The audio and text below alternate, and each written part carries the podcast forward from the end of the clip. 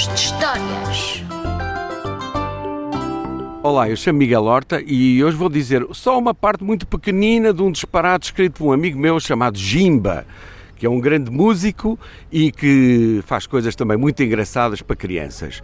Só vou dizer uma pequenina parte para vos aguçar o apetite sobre este autor português. Bichos à volta de mim, eu não posso, eu não quero acabar assim. Bichos mordem-me todos enquanto me enterro no lodo. Há cobras, lagartos e camaleões, uma jiboia e um sapo mordem-me os dedões. Há mosquitos no ar e aranhas no chão, e eu estou-me a afogar e ninguém me dá a mão. Gritos aflitos eu faço-me ouvir, mas ninguém me quer acudir.